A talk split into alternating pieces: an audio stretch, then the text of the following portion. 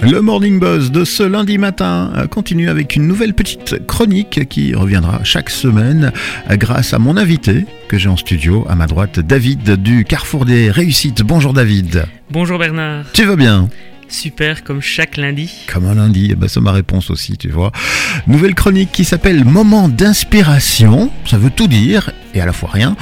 Tu vas venir avec un premier sujet. On va parler de quoi aujourd'hui? Aujourd'hui, nous allons parler du mythe de la gestion du temps.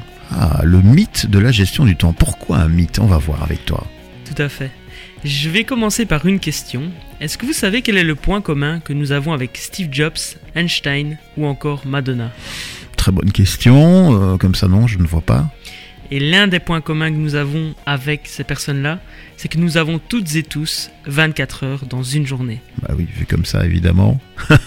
Et pourtant, eh bien, certaines personnes obtiennent des résultats formidables, alors que d'autres rêvent leur projet.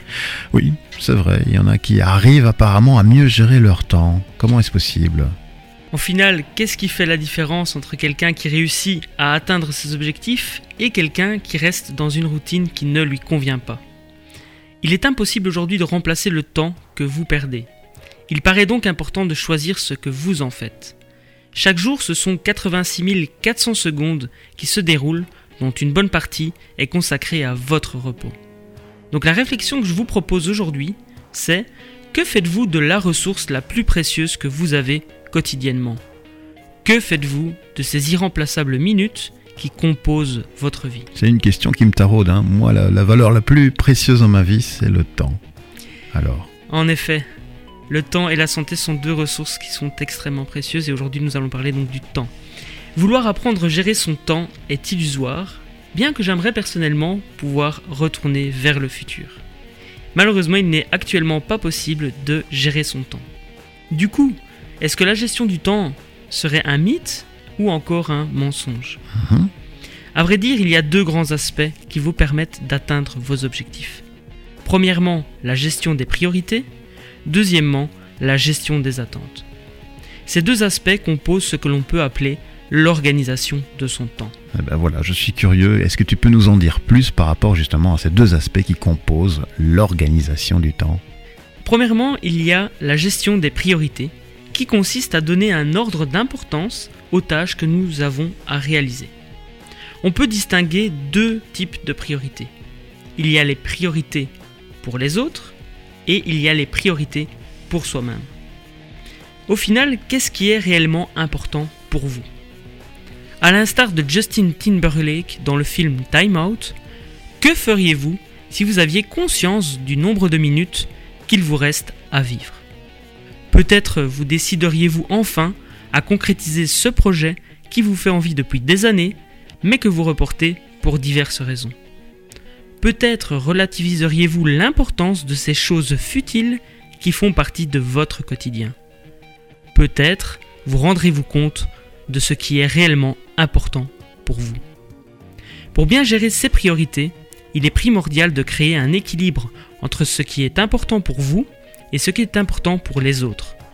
Cet équilibre vous permettra d'avancer dans vos propres objectifs tout en respectant les obligations qu'impose votre vie privée et votre vie professionnelle.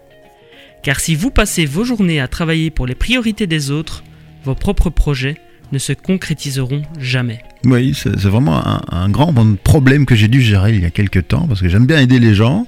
Donc on se voit engagé sur des projets qui ne sont pas les nôtres finalement.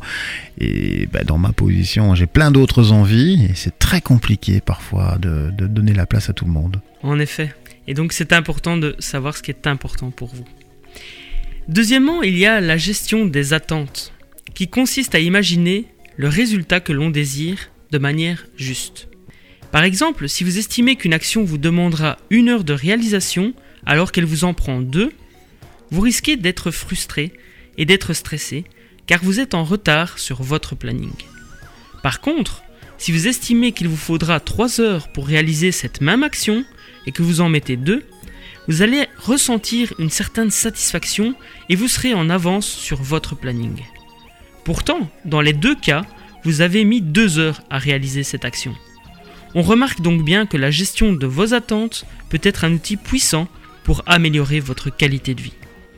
Pour cela, il faut apprendre à se connaître et au fil des expériences que vous vivez, vous estimerez avec de plus en plus de précision combien de temps vous avez besoin pour réaliser telle ou telle tâche. En résumé, je vous propose aujourd'hui d'apprendre à gérer vos priorités, à découvrir ou redécouvrir ce qui est important pour vous, tout en apprenant à gérer vos attentes et envies de manière plus juste. Mais nouvelle fois, euh, sur la deuxième partie, donc l'estimation de la durée d'une tâche, là je suis pas encore très bon. Euh, une partie de chance aussi, hein, parce que j'estime euh, bah, une heure pour quelque chose, et puis il vient se mettre une petite embûche sur la route, pas prévue, et ça c'est très frustrant, je l'avoue. Les imprévus, ça fera partie d'une autre chronique. Mais voilà, ben je sens que ces petits moments d'inspiration que tu vas nous proposer bah, tous les lundis matins vont me parler. Euh, Est-ce qu'il y a par exemple une base littéraire euh, sur laquelle pourraient euh, se baser nos auditrices et auditeurs pour un, peu tenter d'améliorer l'organisation de leur temps de travail? Alors oui, je vais vous partager trois livres qui, moi, m'ont vraiment plu et m'ont vraiment aidé à améliorer mon organisation. Il y a premièrement La semaine de 4 heures de Tim Ferriss, Avaler le crapaud de Brian Tracy, et puis il y a Getting Things Done de David Allen, qui est vraiment très très inspirant. Oui, tout à fait. Euh, Je l'ai déjà vu passer dans les mains de certains collègues. Est-ce que tu veux euh, poser une question interpellante aujourd'hui pour vraiment mettre ce sujet à l'ordre du jour? La question que je souhaite vous poser, c'est quels sont les objectifs qui sont importants pour vous? À partir de là, on peut déjà essayer de construire une meilleure organisation de son temps. Merci David, on revient ensemble la semaine prochaine pour une- un nouveau sujet. Oui, on parlera des gratitudes quotidiennes. Les gratitudes quotidiennes, voilà. La positive attitude sur Buzz Radio grâce à David. Merci à toi, rendez-vous la semaine prochaine et puis euh, bonne écoute. Bonne écoute à tous. Le retour de la musique, évidemment, sur Buzz Radio, c'est maintenant.